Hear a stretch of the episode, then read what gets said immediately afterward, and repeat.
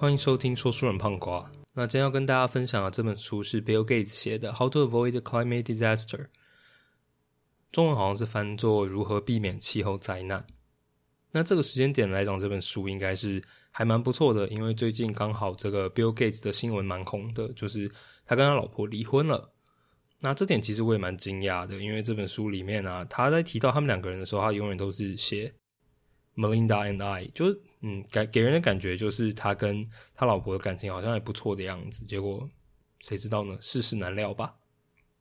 那再来就是呢，这个它里面也讲到了跟绿电相关啊，还有核电相关的东西。那刚好上礼拜台湾应该没有人不知道，就是呃，我们又跳电了，然后有分区供电这样。那正好也趁这个时候呢，来看看这个，如果我们想要迈向二零五零碳中和，那在电的这一块呢，有什么样子的事情要做？这样。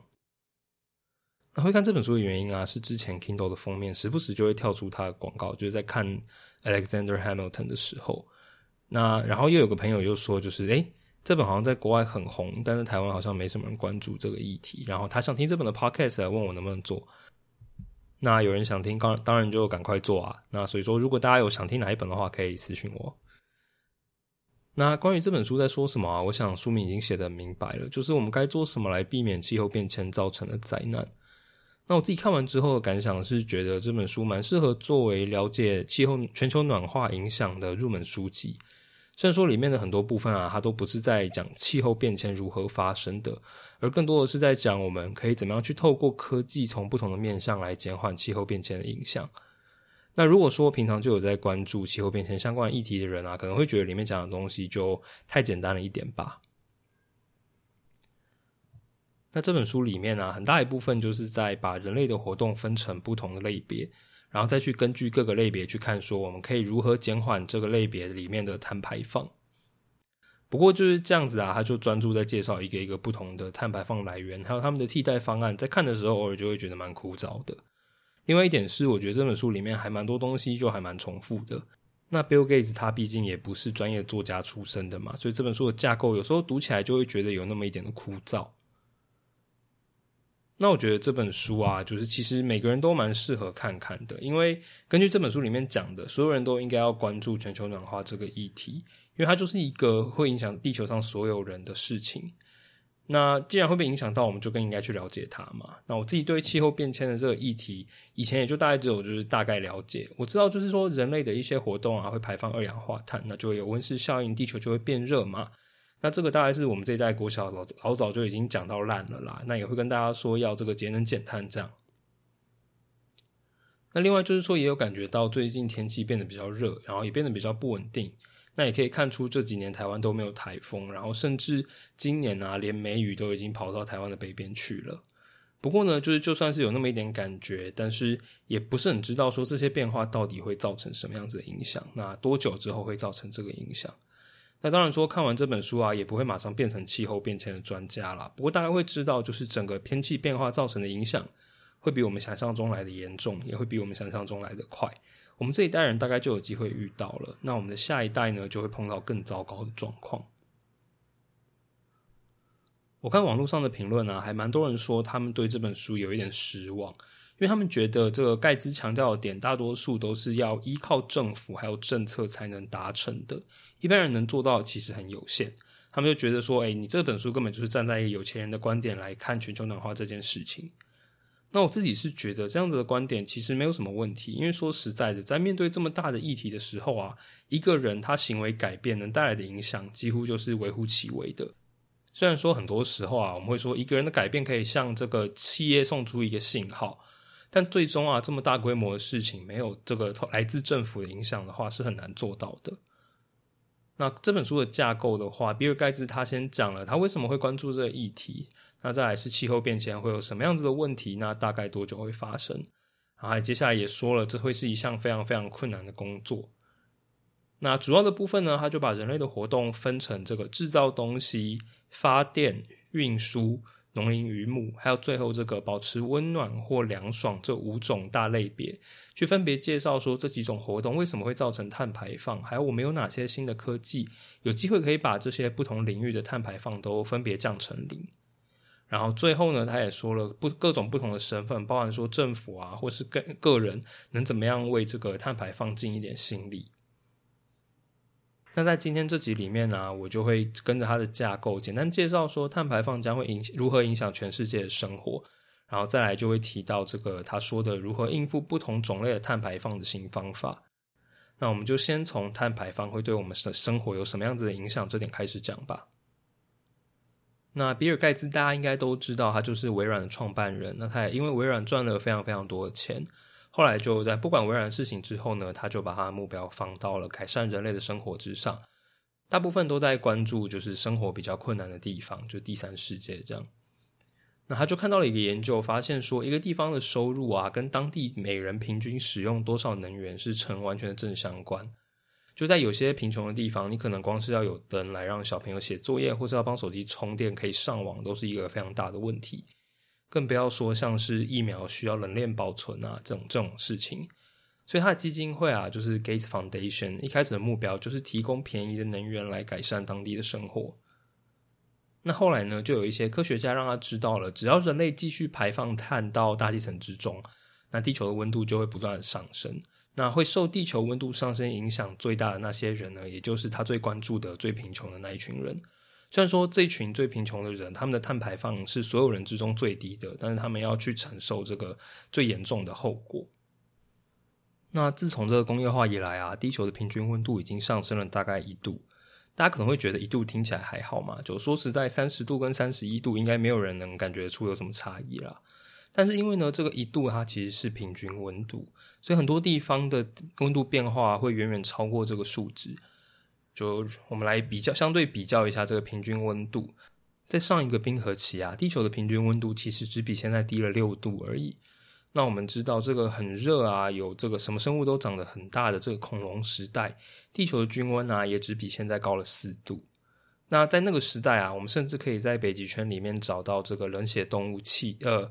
鳄鱼这样，那如果我们排放温室气体的速度不变的话，大概在六十年，地球就会回到跟恐龙时代一样热的状况了。那刚刚这样讲，其实好像还是有点虚幻嘛，就谁知道恐龙时代到底实际上有多热，会发生什么事？那不如我们就来看看这个气候气温上升会造成什么样子的结果。第一个就是说，极端温度啊，它会出现的更频繁。微软啊成立的这个时间地点，大约就是在这个五十年前的新墨西哥州。那在当时呢，每年平均大约会有三十六天的温度会超过摄氏三十二度。那如果保持现在这个温度增加的速度的话，到了这个世纪中，新墨西哥州每年温度超过三十二度的天数将会变成两倍。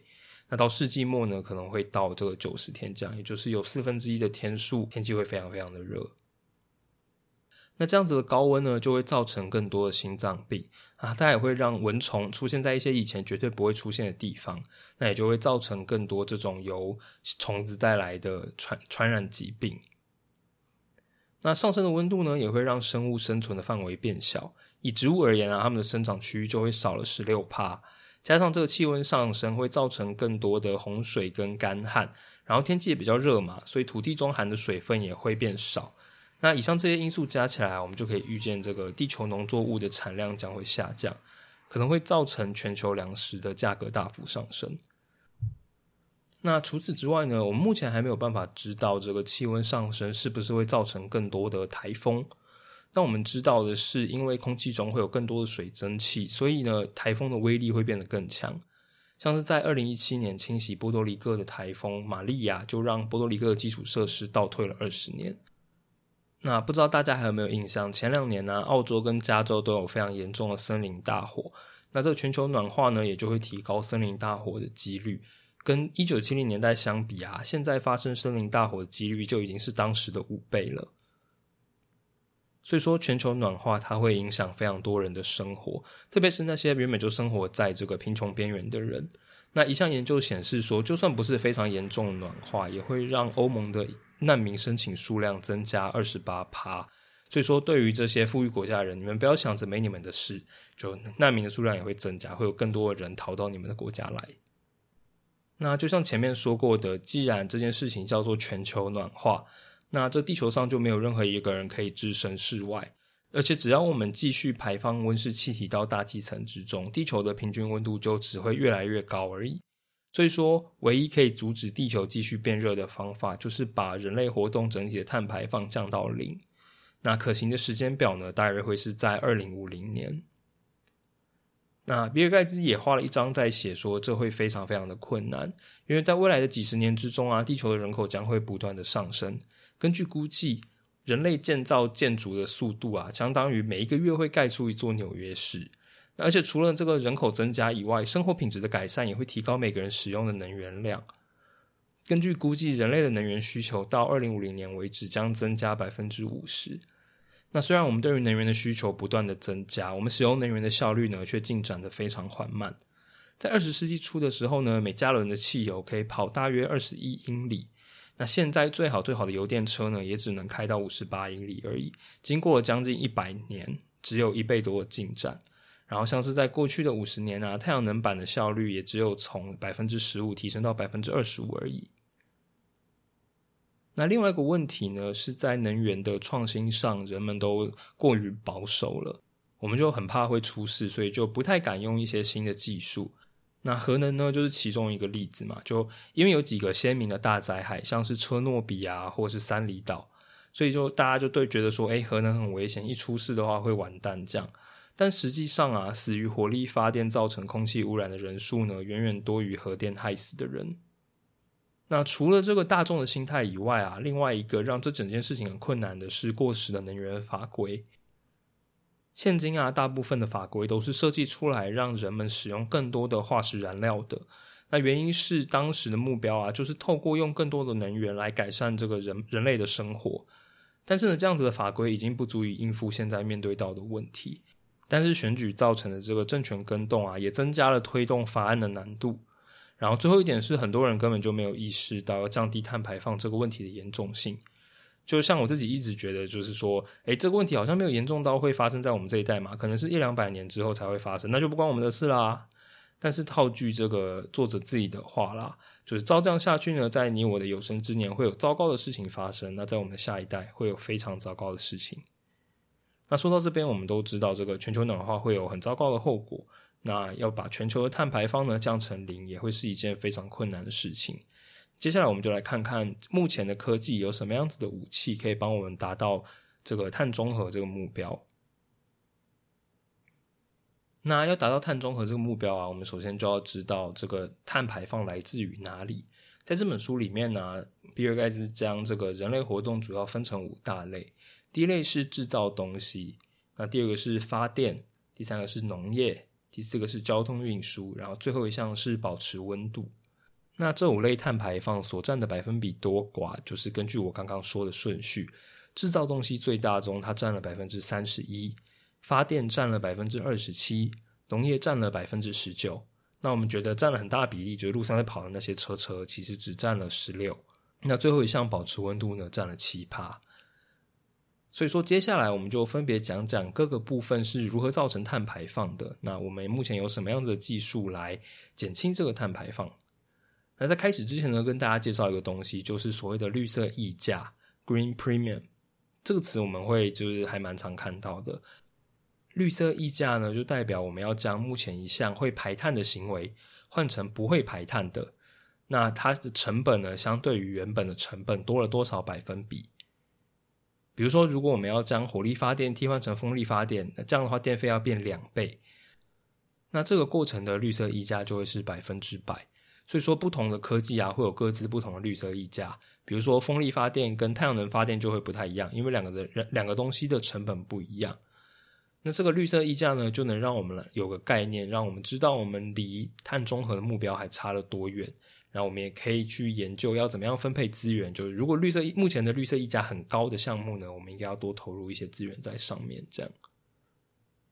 好吧，那就让我们来看看有什么样的技术可以来降低碳排放。那我们先从发电这个项目开始。那如何发电这个项目啊？虽然它不是占比最大的，占比最大的是制造东西的百分之三十一，发电只占了百分之二十七。但是呢，发电一定是最重要的，因为如果我们可以稳定的提供绿电，那其他的项目呢就能有很大的改善。比如说在运输方面呢，我们就可以多用电动车。那在制造东西方面呢，我们可以用电炉来炼钢，保持温暖可以用电暖气这样。那人类用电的历史差不多从这个一九零零年开始。那在一百一百多年过后的现在啊，电价已经是当时的大概两百呃两百倍便宜了。这一切呢，就拜便宜的这个化石燃料所赐。那也因为这个化石燃料，它实在是非常的便宜，所以煤炭还有天然气为燃料的火力发电厂就变成了开发中国家的首选。这个中国就是靠着大量新建这种火力发电来达到快速的现代化。然后呢，也因为中国投资了非常多的资源在开发这个以煤跟天然气为主的火力发电厂，所以他们呢也希望靠输出这些技术来获利。那其实也不用说中国，因为现在呢很多的已开发国家当时在发展的时候啊，也是靠大幅的补贴化石燃料进口来快速的现代化。所以这也是像前面说的嘛，我们现在很多的法案目前仍旧是以这鼓励使用化石燃料为基础的。那在发电方面，主要的替代技术呢，就会是太阳能发电，或是风力发电，还有核电。那可能有人跟我一样觉得说，哎，为什么水力发电并没有被列在里面？水力发电感觉也不会排碳嘛，我们又不烧东西。那水力发电的问题呢，其实是在于说，新建水坝会需要非常大量的混凝土，那这些混凝土啊造成的碳排放，就让水力发电厂在运转的前五十年，都会比火力发电厂来的这个造成碳排放更多。那风力跟太阳能呢两种发电方法都可以有效的提供大规模的电力，但它们并不能完全的解决问题。第一个是因为这个风力跟太阳能都需要非常大量的土地，那像太阳能发电的密能源密度啊，只有火力发电还有核能的一趴。能源密度就是给你一块地，你可以在这块地上生出多少的能源。那风力发电的话更糟，它只有零点二趴。所以说，像某些国家，像是美国，因为他们的人口密度比较低，然后他们也有很大的地，所以他们就有足够的这个土地呢来种电。那对于其他国家，特别是亚洲国家，我们都知道亚洲国家人口密度特别高嘛，我们就没有这么幸运了。那考虑到台湾的面积还有多山的地形，在这个能源密度这点上，实在不是非常乐观。那第二个问题就是风力跟太阳能它们的间断性。也就是说，会有一段时间可能没有风或没有太阳，那总不能这段时间就不用电吧？那现今呢，还没有可以大规模储存电力的技术。那就算是以再生能源为傲的德国，都必须要在这个冬天啊，太阳能不够的时候，向邻国采购电力了。所以说，除了太阳能跟风电之外，我们一定还需要别的方法，好吧？那无可避免的，我们就要来谈谈核电啦。就这是个蛮有争议的议题，不过我觉得台湾迟早要面对这样子的问题的。核电的好处呢，其实非常的多。就是第一个，它是唯一一种不会造成碳排放的绿电，然后还可以稳定的提供能源的发电方式。然后再来是呢，要建造核电厂所需要的材料，包含像是这个水泥啊、钢铁啊，远远的少于火力发电厂。但是呢，也因为这个核电造成的灾害啊，对大众来说太鲜明了，很多人就将核电视为毒蛇猛兽，就会说：，哎，那如果出事了怎么办？这个我们没有办法承受出事一次这样子的这个造成的损失啊。但实际上，这个核电造成的损失并没有那么糟。如果我们去看，就是根据固定发电量会造成的这个死亡人数的话，煤炭发电呢是比核电。死的人会多了三百倍，那就算是比较干净的燃气呢，也会比核电多了十几倍。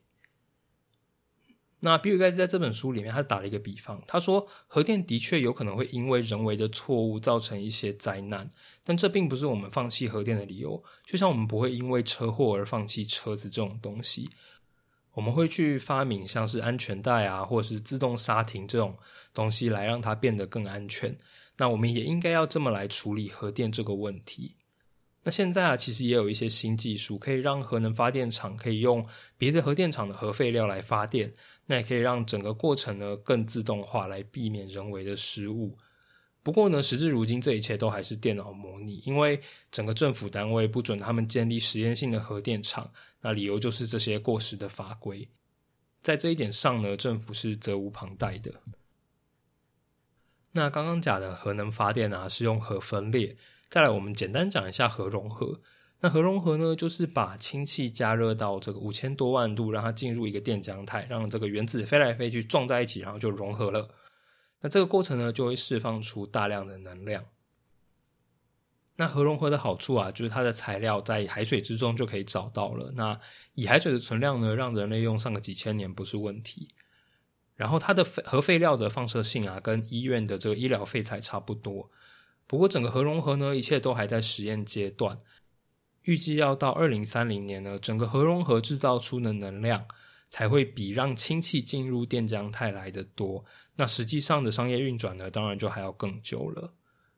不过总而言之啊，在这本书里面，比尔盖茨是还蛮提倡核能的啦。他是觉得核能是未来的趋势，在所有可以想见的未来里面啊，没有任何一种达到二零五零碳中和的方法可以不要用核电。那这章里面呢，它其实还提到了一些，这个像是新的电池技术，或是这个从空气中捕捉二氧化碳的碳捕捉技术。但竹凡不及备载，那这些技术目前也不是很成气候。有兴趣的人再自己看喽。那说完了发电，接下来就让我们来看看制造业这个占了将近三分之一碳排放的产业。那这里面的排放呢，主要来自于几个东西：这个钢铁、水泥还有塑胶。那传统制造钢铁的方法，就是把铁矿还有煤炭放到同一个炉子里，然后把它们加热到一千七百度这么高的温度。那在这个状况之下呢，铁矿里面的杂质还有氧气就会跑掉。那煤炭里呢，一部分的碳原子也会跑到铁里面，就变成了钢。但是呢，煤炭里面的另外一部分碳原子啊，就会跟刚刚说的氧气一起结合，变成二氧化碳跑掉了。那制造水泥的话，我们就需要加热石灰岩去提取里面的钙。但石灰岩呢，其实就是由钙跟二氧化碳所组成的。那我们只要钙的话呢，就代表是更多的二氧化碳会跑到空气之中。那塑胶呢，就比较不一样，因为塑胶虽然也是从化石燃料之中提炼出来的，但是呢，在制造塑胶的过程之中啊，大概有一半的碳原子会留在塑胶里面，不像这个。炼钢或者制造水泥，有很大一部分的碳就变成二氧化碳跑到了空气之中。所以说，如果做得好的话，我们甚至有机会在未来把制造塑胶变成一项负排碳的事情，也就是说，它其实是一项吸收碳的事情。那钢铁的绿色溢价目前是二十五帕，那水泥的话是百分是一百帕，两个都是没有办法令人接受的。但不幸的是，目前都还没有新的技术来降低这两个制造过程的碳排放。炼钢所需要的温度太高了，没有办法用电力达到。那另外一个方法呢，是把这个铁矿融化成液态，然后再对其通电，跟制造铝的方法有点像，但是目前还没有办法进入大规模的生产。那因为最近刚好在看这个嘛，就前阵子有注意到有新闻说，中国要用电炉取代更多的高炉，就是烧这个煤的。来炼钢，那电炉呢，就是用电来炼钢的嘛。那这本书里面呢，没有提到这个技术，不知道是不是因为这这边的电炉炼钢啊，它的材料其实是用这个旧的废钢，而不是用一般的铁矿。那水泥的话呢，更糟糕，因为目前还没有任何的方法可以在不生产、不产生二氧化碳的状况之下制造水泥。不过这个塑胶就比较有趣了啦，因为目前正在研究从空气还有植物中获取碳原子的技术。那如果可以做到的话呢，我们就可以把这些碳原子跟其他东西加热，就可以得到塑胶。那这样子的话，制造塑胶呢，反而可以减少空气中的碳原子。那再加上啊，塑胶这个很久很久才能分裂，这个令人头痛的特性，也就代表说，这些碳原子会在很久之后才会被释放回到大气之中。那接下来我们再来讲讲这个农业吧。其实说农业不是很准确啦，因为这个类别包含了农业啊、林业、畜牧业，还有其他的土地利用。不过这样讲实在是太长了，我就简单称它为农业吧。那在这个类别的碳排放之中啊，最多的就是这个牛只打嗝还有放屁放出来的甲烷。然后第二多的呢，就是这些畜生排出来的便便。诶，畜生牲畜这些牲畜排出来的便便，那这些便便分解之后啊，也会放出非常非常多的温室气体。那因为品种的关系，南美洲的牛排放的温室气体是北美洲的五倍，然后非洲的牛呢又排放了更多。那要如何解决这个问题呢？一个很这个直觉的方法就是，那我们就不要吃肉就好啦，不要吃肉就不用养牛啦，就不会有温室气体排放啦。那这个就嗯还蛮不切实际的啦，因为比尔盖茨也说了，就肉在人类的文化里面啊占据着非常重要的角色。你要靠叫所有人吃素达到这个目标，其实是不太可能的。那要解决这个问题呢，也有几种方法。第一个就是改用植物蛋白制造的肉，就听起来有点像台湾会吃到那个素肉啦。其实我还蛮喜欢吃台湾的那个素火腿的。那国外的素肉我是没有吃过，不过根据这个这本书里面的说法，他觉得吃起来还不差。然后现在美国很多地方呢，一般的超市也都可以买到了。那除了用植物蛋白制造的肉以外啊，第二种就是用细胞培养出来的肉。那因为它就是真的肉嘛，所以吃起来就跟一般的肉没什么不一样。那它的温室气体排放呢也不会很高，唯一的缺点就是非常非常的贵。那这个呢未来应该有机会解决。然后啊，最后一个方法就有点老生常谈啊，就是我们还是要减少浪费。因为像现在啊，在欧洲还有工业化的亚洲，大约有百分之二十的食物其实是直接被浪费掉的。那在美国呢又更夸张，这个比例呢高达了百分之四十。那除了畜牧业之外啊，种植农作物也会有不少的碳排放。其实我看到这里的时候还蛮困惑的，就怎么连种个植物都会有碳排放？那这个碳排放呢，其实主要是来自于肥料，因为植物生长呢就需要氮，但是土地中的氮是有限的，没有办法满足现在农业的生产力需求。那要增加农业的产出呢，就必须要人工施肥去给予植物足够的氮，但其实植物吸收氮的能力并不是非常的好。所以说，这些施肥的肥料里面的氮啊，有很大一部分就会以这个氧化物的方式排到空气之中。那氮的氧化物是比二氧化碳还糟糕的温室气体。那在这点上面呢，就有几种可行的改善方法。第一个是去监控植物的氮含量，只有在真的需要氮的时候呢，才少量的施肥，用这样子的方式来减少跑到空气之中的氮。不过呢，也因为这个肥料实在是太便宜了，所以这样做其实很没有经济效益。那另外一种方法呢，就是透过一些添加物去增加植物吸收氮的效率。那这个呢，也还是目前正在进行中的一个研究。那在农业啊，最后一点造成碳排放的就是森林砍伐。那砍树第一是会让光合作用减少，会降低吸收碳的速度。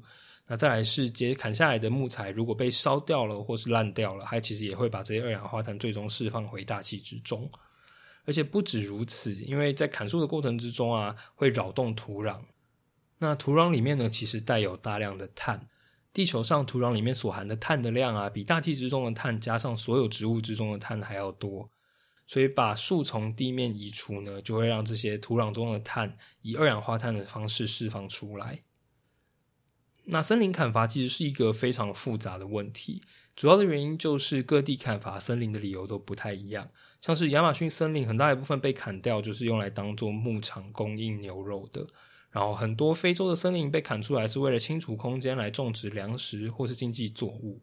就像我之前在《旅行的意义》里面说过的，现在啊，去要求这些发展中的国家，为了这个地球好，你们不要再砍树了，这其实是一个非常不负责任的做法。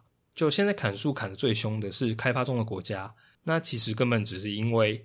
这个已开发国家在几百、几十年前，甚至是几百年前就把能砍的树都砍完了。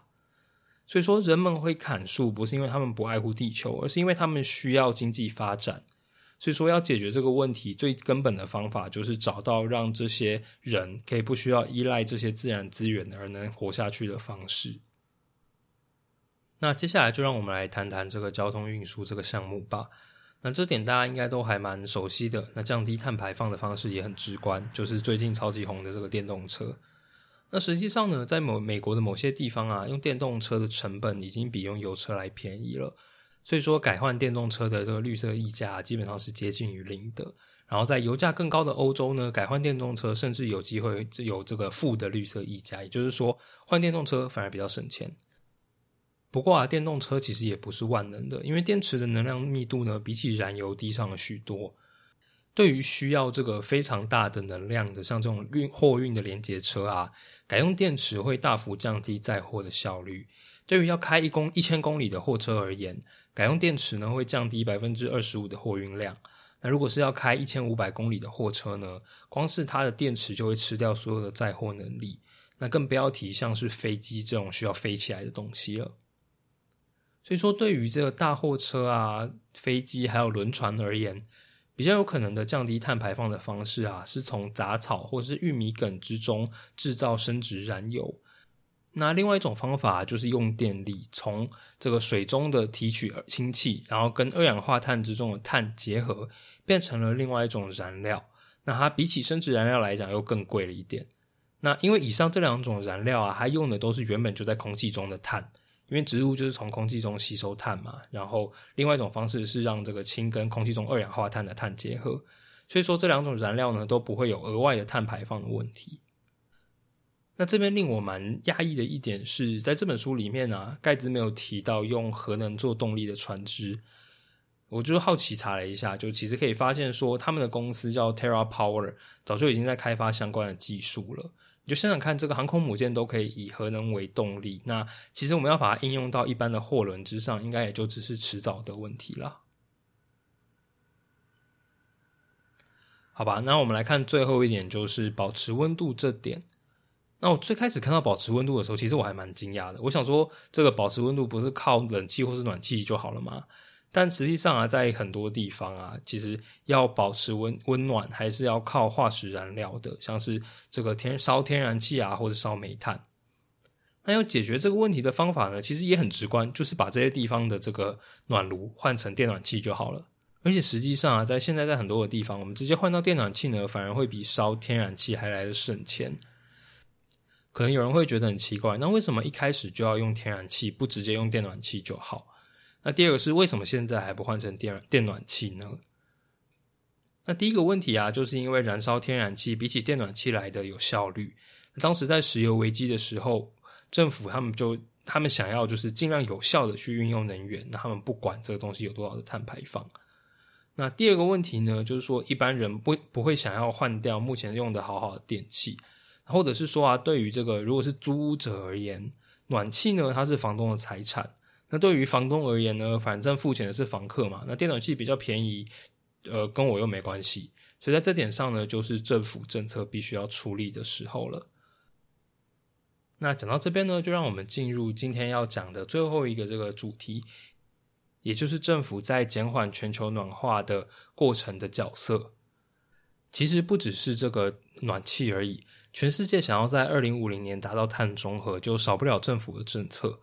因为这整个议题呢实在是太大了，而在目前的体制之下，最有商业利益的做法就是用更多的化石燃料。套一句老话，就是杀头的生意有人做，赔钱的生意没人做。在没有强制规范或是诱因的状况之下，要依靠人们自发的去减少碳排放是非常不切实际的。那这个就是呢环境的重要性。在《原子习惯》这本书里面啊，作者就写说，如果你没有办法养成一个习惯，不是你的意志力不够，而是你处在一个不对的环境里面。就想想看，如果你想要减肥，但是在你的生活环境中，零食总是这个随手可得，那你成功的几率呢，当然就大大下降了。那同样的道理呢，也可以套用在车辆的驾驶之上。就我之前有看过一篇文章说，其实台湾很多的交通事故，我们并不应该把它完全怪罪到驾驶头上。整个交通环境的设计呢，也有很大的影响。像是之前在花莲就发生过，车子经过市区的时候没有减速，然后就不小心撞死人了。那其实啊，每一条道路呢，它都有一个最合适的速度，这跟路边那个牌子上面写的速限一点关系都没有，而是取决于车道的宽度，还有在这个车道上的车车子的数量。如果说车道非常的窄啊，那就算速限很高，驾驶人也不会开的那么快。然后啊，就有些特殊的标线设计，像是锯齿状的车道线，它就可以制造路变窄的这种视觉错觉，让驾驶人减速。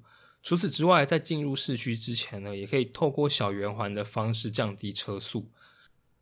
那少了这些配套措施啊，想要只靠路牌上这个冷冰冰的速线，是很难达到降低事故发生率的目标的。对我讲这一段，就只是想要抱怨一下台湾糟糕的道路规划。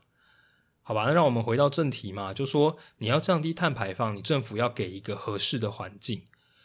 就像前面说的，化石燃料之所以这么便宜，也就是来自于政府希望让人民多消耗能源来改善生活。但是化石燃料的价格呢，就没有反映他们对环境造成伤害，就是一种外部成本，跟这个游轮把排泄物全部倒到海里是一样的道理，就让全世界一起承担这样子的后果。那所以盖茨就列出了几点政府可以做的。第一个就是他要投资更多在各领域的先驱研究上。所谓的先驱研究啊，就是指那些不确定能不能成功解决问题并产品化的技术。那因为这些研究都非常的烧钱，然后企业的目的毕竟是赚钱嘛，就不可能投入这么多经费开发这些东东。就政府就必须要主动引导新技术的研发，然后跟企业合作，并在成功之后呢，将技术转给企业，然后也要对化石燃料还有碳排放征税，来提高这个旧技术的成本，向企业传达新技术会是会有利可图的信号。那在这点上啊，最近欧盟也通过了要对钢铁、水泥还有造纸这种碳排放的企业征税，那将会在二零二三年开始实施。那再来就是政府啊，要它应该要确保相应的法规有反映现实的状况。比如说，美国的法律现在就规定了，某些建筑物只能使用特定成分的混凝土。这样一来，这个碳排放比较低的新技术生产的混凝土就不符合资格而不能用了。然后还有像是前面提过的核电厂问题，如果说相关的法规不更新，那我们也永远没有办法见到新时代的核电厂。最后呢，则是政府必须要专注在移除非市场的障碍，像是土地征收啊，或是前面提过的设备更新等等。然后政府也要确保在这个过程之中呢，尽量照顾到利益受损的人们，像是就是比如说，如果我们要减少石油的用量，那自然就会有些原本以开采石油为业的工人失业了。那政府呢，就要想办法帮他们找到下一份工作。那另外也要想办法补偿土地被强制征收的地主。那盖茨在这边呢，他还提了一下各级政府能做什么，就是州政府啊，或者是市政府。不过我觉得这没什么特色啊，就不再多说了。最后来说说一般人还有一般消费者可以做什么。除了一些老调重弹的更新家庭电器啊、改买电动车啊、吃植物蛋白的肉以外。最重要的呢，其实是将减低碳排放这个态度反映给你选区的民意代表，因为就像前面说的，不透过政府的力量，不可能达成碳中和的。一般人能做的呢，就是确保民意代表了解这个理念，才有机会推动政治上的改变。那这本书的内容差不多就这样，然后就像前面说的，盖茨他毕竟不是专业作家，特别是在最后讲政策的部分啊，就觉得很多东西一直重复，又有点乱。不过，总而言之，我觉得是一本还可以的书。没有接触过这个主题又有兴趣的话，可以找来看看。看完之后呢，大概也会知道为什么各国政府慢慢的都开始讲二零五零碳中和。那台湾呢，也有相对应的计划。就让我们一起努力，在未来的这几十年内达到这个目标吧。那今天的节目就到这边，我是说书人胖瓜，我们下次再见喽，拜拜。